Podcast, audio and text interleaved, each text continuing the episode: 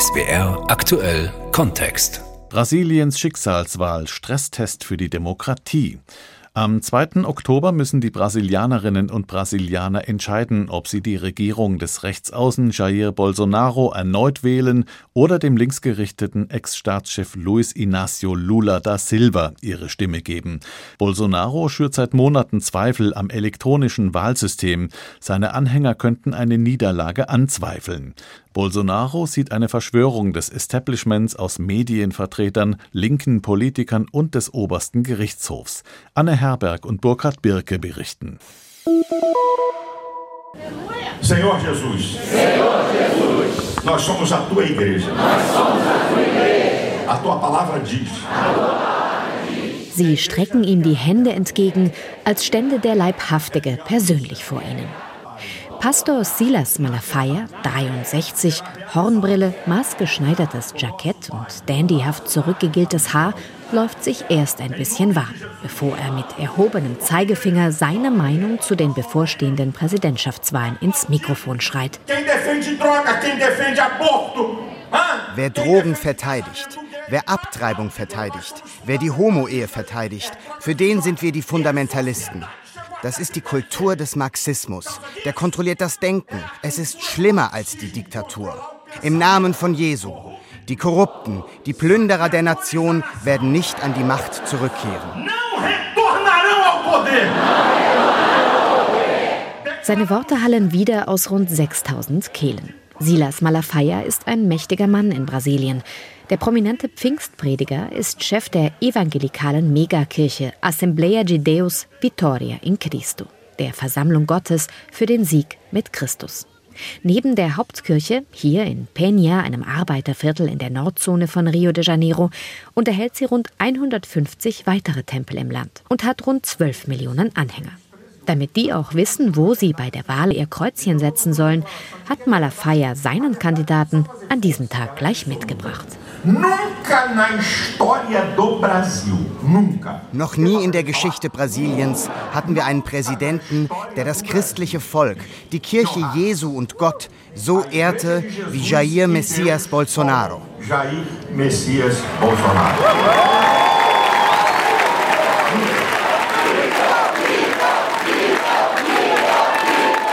Mito nennen sie ihn hier Mythos. Jair Bolsonaro, der mit zweitem Namen Messias heißt, ist zweimal geschieden, Waffenfan und international bekannt für seine rassistischen und frauenfeindlichen Tiraden. Die Pandemie, die in Brasilien fast 700.000 Menschenleben forderte, verhöhnte er als kleines Grippchen. Seine Familie muss sich derweil rechtfertigen, wieso sie mehr als 50 Häuser mit großen Packen Bargeld kaufte. Währenddessen brennt der Amazonas. Jetzt aber steht Jair Messias Bolsonaro neben Malafaia und lächelt andächtig. Diesem Volk schulde ich Treue. Ich bin mir sicher, dass das Gute weiterhin das Böse besiegen wird. Meinen spirituellen Berater, so nennt Brasiliens Präsident den Pastor. Er ist einer seiner wichtigsten Unterstützer im Wahlkampf. Denn im einst größten katholischen Land der Welt bekennen sich heute rund 70 Millionen zu einer evangelikalen Kirche. Jeder dritte Brasilianer, Tendenz steigend. Die Mehrheit ihrer Anhänger wählt Bolsonaro. Die evangelikale Kirche ist eine Macht. Und natürlich werden wir auch Einfluss nehmen. Jawohl. Und wir erklären, Niemand wird bei diesen Wahlen Betrug am souveränen Willen des Volkes begehen. Nun ist es allerdings so, dass der ultrarechte Amtsinhaber Bolsonaro laut allen relevanten Umfrageinstituten hinter seinem größten Widersacher bei dieser Wahl liegt, dem früheren Präsidenten Luis Inácio Lula da Silva. Der inzwischen 76-jährige linke Sozialdemokrat regierte Brasilien von 2003 bis 2010. Und manche sagen, er könnte die Wahl eventuell schon im ersten Durchgang für sich entscheiden. Doch hier in Malafayas Kirche glauben sie diesen Umfragen nicht. Auch Catalini Tonell nicht. Sie ist 34 und Angestellte im öffentlichen Dienst. Ganz ehrlich, ich glaube, dass diese Umfragen gekauft und manipuliert sind. Wir halten unserem Präsidenten die Treue. Er verteidigt unsere Prinzipien. Gestern habe ich ein Video gesehen. Darin war zu sehen, wie die linke Arbeiterpartei versucht, Kirchen zu infiltrieren und Kinder mit dem Sozialismus zu indoktrinieren. Sozialismus bedeutet Elend. In den Augen von Bolsonaros Anhängern ist der Präsident Opfer einer Verschwörung des linken politischen Establishments, das versuche, Brasiliens Demokratie zu sabotieren, mit dem obersten Gerichtshof als Speerspitze. Dazu gäbe es einen Komplott, die elektronischen Wahlurnen zu manipulieren, um Bolsonaro um den Sieg zu bringen. Belege legt dafür niemand vor. Das braucht es auch gar nicht. Schließlich geht es in ihrer Welt darum, Schlimmeres zu verhindern. Sabemos que temos pela frente uma luta do bem contra o mal. Wir wissen, dass wir einen Kampf des Guten gegen das Böse vor uns haben. Ein Böses, das 14 Jahre lang in unserem Land gewütet hat, das fast unsere Heimat zerstört hätte und das nun an den Ort des Verbrechens zurückkehren will. Sie werden es nicht schaffen. Ruft der Präsident wenige Tage zuvor, am Nationalfeiertag, vor einer in grün und gelb gekleideten Fanmeile in Brasilien.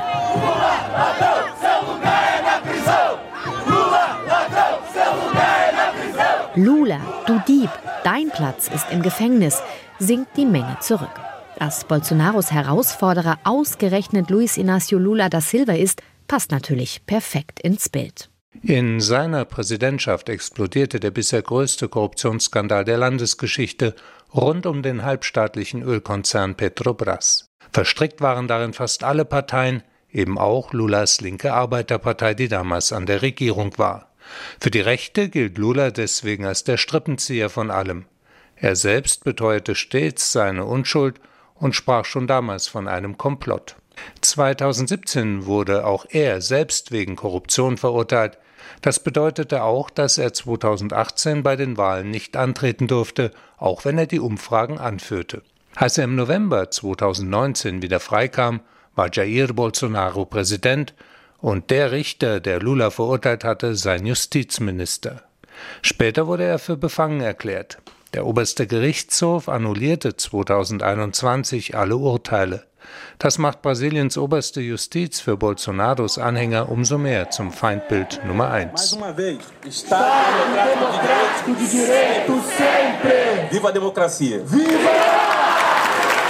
Rechtsstaat und Demokratie immer steht auf dem Banner, das entlang der Arkaden von Rios katholischer Universität gespannt ist. Hunderte drängen sich am 11. August im Innenhof. Estamos passando por um momento de imenso perigo à normalidade democrática. Brasilien erlebe einen Moment immenser Gefahr, heißt es in dem Brief, der an diesem Tag an Universitäten im ganzen Land verlesen wird. Ebenso unbegründete wie unbewiesene Attacken stellten nicht nur die Integrität des Wahlsystems in Frage, sondern auch die so hart erkämpfte Demokratie Brasiliens. Rund 45 Jahre vorher ging ein ebensolches Manifest, verfasst an der Rechtsfakultät von Sao Paulo, in die Geschichte ein. Im Jahr 1977 forderte es Brasiliens Militärs zur Abkehr von der Diktatur auf. Es markierte einen Wendepunkt und gab Anstoß zum Widerstand auf verschiedenen Ebenen, sagt Marcelo Jasmin. Damals war er ein junger Student, heute forscht er als Professor über die politische Geschichte Brasiliens und sorgt sich, dass die Vergangenheit ihn wieder einholen könnte. Damals befanden wir uns in einer Diktatur und kämpften dafür, eine Demokratie aufzubauen. Und plötzlich sehen wir sie wieder bedroht von einem Diskurs, der auf Lügen und Fanatismus beruht und darauf abzielt, die so hart erkämpfte Legitimität unserer demokratischen Institutionen zu zerstören.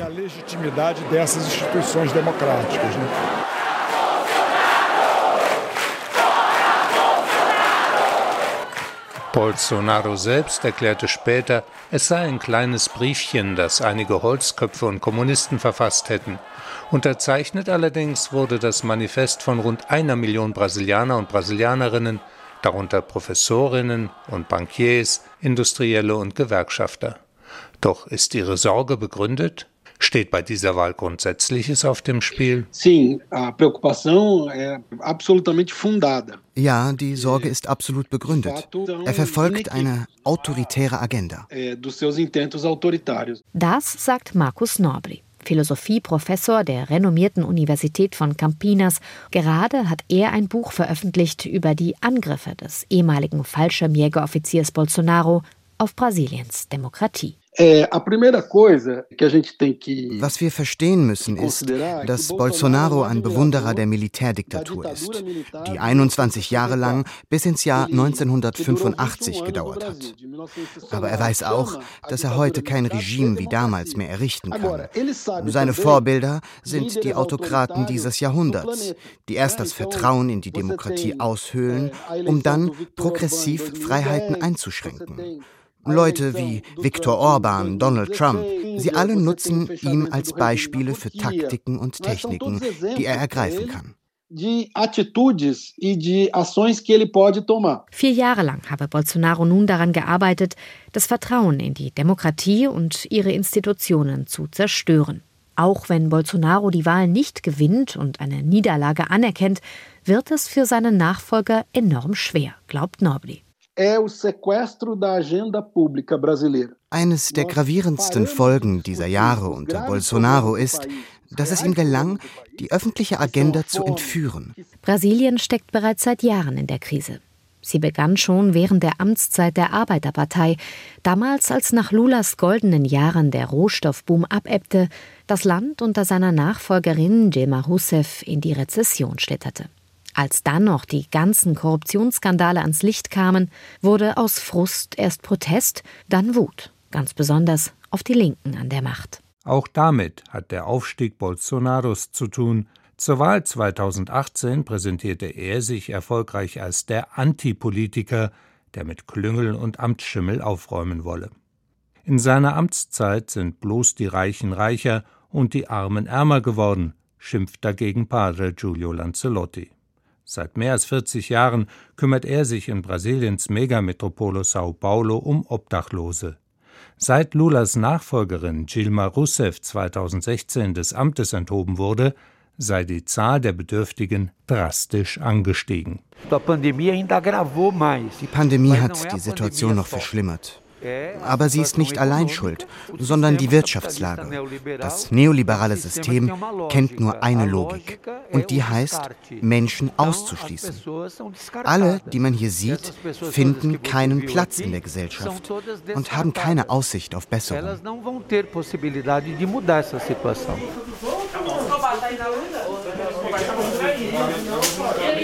Zwischen luxuriösen Apartments und gläsernen Wohntürmen der Wirtschaftsmetropole Sao Paulo durchwühlen Menschen den Müll auf der Suche nach etwas Essbarem. Brasilien ist einer der größten Nahrungsmittelproduzenten der Erde. Trotzdem werden 33 Millionen Brasilianer nicht satt, haben immer weniger einen geregelten Job. Unter Bolsonaro wurde bei Sozialprogrammen drastisch gekürzt, sagt Walter Bellig, ein emeritierter Ökonomieprofessor, der jahrelang bei der FAO, der UN-Welternährungsorganisation, arbeitete. The school meals program für die Schulspeisung von 43 Millionen Kindern sollte das Budget um 2 Milliarden Reais angehoben werden. Aber Bolsonaro hat ein Veto eingelegt. Jetzt aber haben sich seine politischen Unterstützer im Parlament 43 Milliarden zur freien Verfügung genehmigt, um Stimmen bei der Wahl zu bekommen. Allerdings kündigte Bolsonaro vor drei Monaten plötzlich ein umfangreiches soziales Hilfsprogramm an, pünktlich zum Beginn des Wahlkampfes.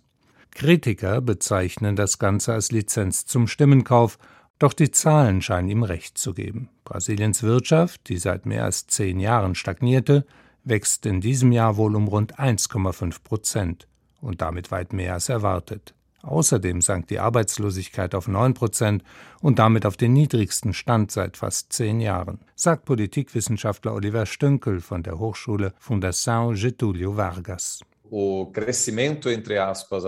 Dieses Wachstum steht für die Erholung nach der Pandemie, ist aber auch den enormen öffentlichen Ausgaben geschuldet. Nachhaltig ist es nicht, denn Brasilien hat weiterhin große strukturelle Probleme und die neue Regierung, egal wer es sein wird, wird eine Schuldenbombe erben. Brasilien gibt zu viel Geld aus und das sorgt für Inflation und schreckt Investoren ab. Ich bin nicht sehr optimistisch, was die Wirtschaft betrifft.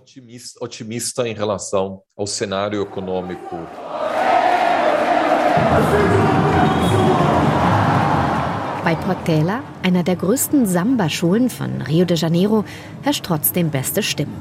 Die in den traditionellen Farben blau und weiß gestrichene Arena im Arbeiterviertel Madureira leuchtet an diesem Sonntag Ende September in Knallrot, den Farben der Arbeiterpartei, den Farben Lulas. Auch wenn die anderen jetzt vielleicht nervös werden. Macht euch bereit, denn ich komme zurück. Wir werden dieses Land wieder auf die Füße stellen. Und ihr könnt am Wochenende wieder die Familie einladen. Ein saftiges Rinderstück auf den Grill schmeißen und ein Glas kaltes Bier dazu trinken. Wir brauchen keine großen Dinge, um glücklich zu sein.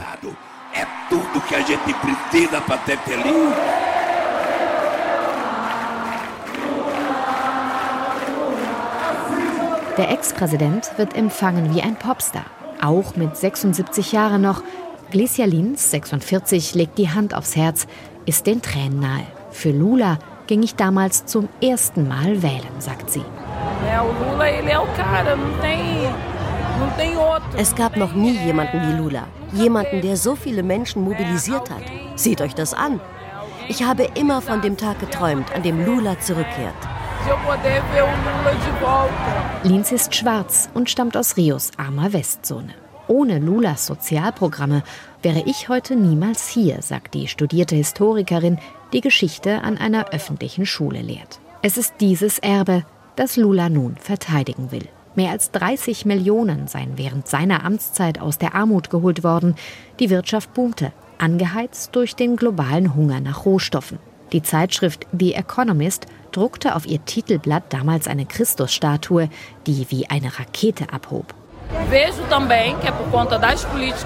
Das ist, was sie an Lulas Sozialpolitik stört. Dass die Tochter einer Haushälterin plötzlich Schuldirektorin war, im Restaurant auftauchte und den Kopf hochhielt. Und mit Bolsonaro haben sie einen Vertreter gefunden, um ihre Frauenfeindlichkeit, die Homophobie und den Rassismus weiter ausüben zu können. Für seine Anhänger bleibt er der Volksheld, auch wenn auch bei Lulas Arbeiterpartei Frauen und Nicht-Weiße völlig unterrepräsentiert sind. Doch sie verzeihen ihm alle Fehler, auch dass er nie Verantwortung für die Korruptionsfälle in seiner Partei übernommen hat und die Strukturen kaum erneuert wurden. Kann so ein neuer Aufbruch gelingen? Die Welt ist eine andere als noch zu Anfang der Nullerjahre. Die Staatskasse ist leer, neue Kriege toben auf dem Globus und, sollte Lula wirklich gewählt werden, müsste er außerdem mit Millionen treuer Bolsonaro-Anhänger klarkommen, die ihn nicht nur als korrupten Dieb, sondern auch als Betrüger betrachten, der nun auch noch eine Wahl gestohlen hat. Drohen Gasszenen wie beim Sturm auf das US-Kapitol in Washington im Januar 2021? Die Stimmung ist aufgeheizt, geteilt in eine Freund-Feind-Logik, Aggressionen nehmen zu. Es gab bereits tödliche Angriffe auf Lula-Anhänger. Was bei einer möglichen Niederlage Bolsonaros wirklich geschieht, das ist die große Unbekannte bei dieser Wahl. Brasiliens Schicksalswahl, Stresstest für die Demokratie. Das war SWR aktuell Kontext von unseren Korrespondenten Anne Herberg und Burkhard Birke.